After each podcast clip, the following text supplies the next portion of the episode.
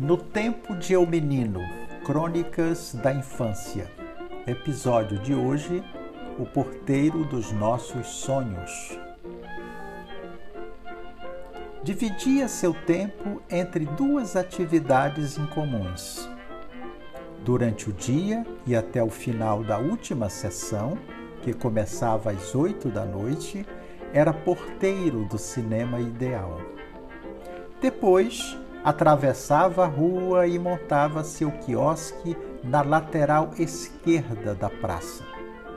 A partir de então, boêmios, notívagos e dançarinos, amantes dos deslizantes salões do Sul América, já podiam amenizar a fome deliciando-se com o famoso cachorro-quente do Davi Alcides.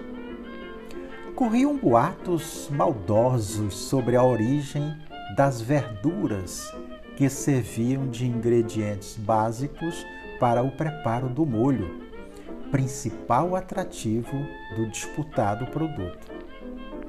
Alguns diziam serem recolhidas ao final da feira, na hora da xepa. Outros clientes cativos asseguravam tratar-se de insumo de primeiríssima qualidade. O fato é que, independente da controvérsia nunca esclarecida, nenhum estômago em situação limite de fome resistia ao cativante cheiro daquele molho, que se espalhava e circulava livremente por dezenas de metros além de sua linha de produção.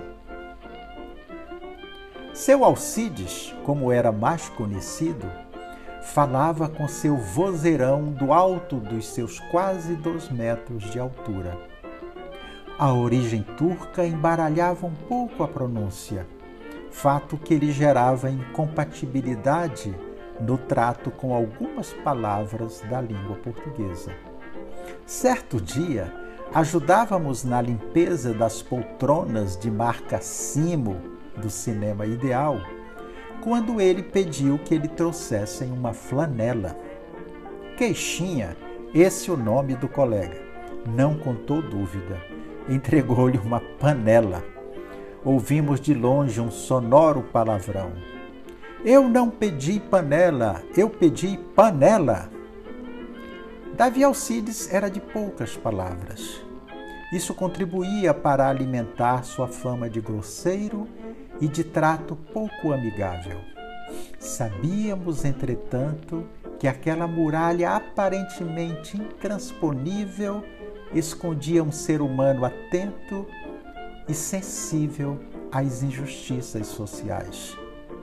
Em particular, ao que considerávamos uma suprema injustiça: não podermos conviver com os heróis que ganhavam vida na tela do nosso cinema postado em um banco de madeira ao lado da urna onde depositava os ingressos recebidos dos clientes, observava os nossos olhinhos sonhadores, tristes e pidões.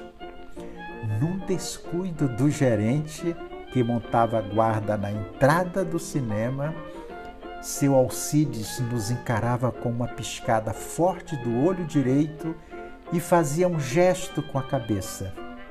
Era a senha para, numa questão de segundos, entrarmos no mundo do cinema e dos nossos sonhos. Grande Davi Alcides.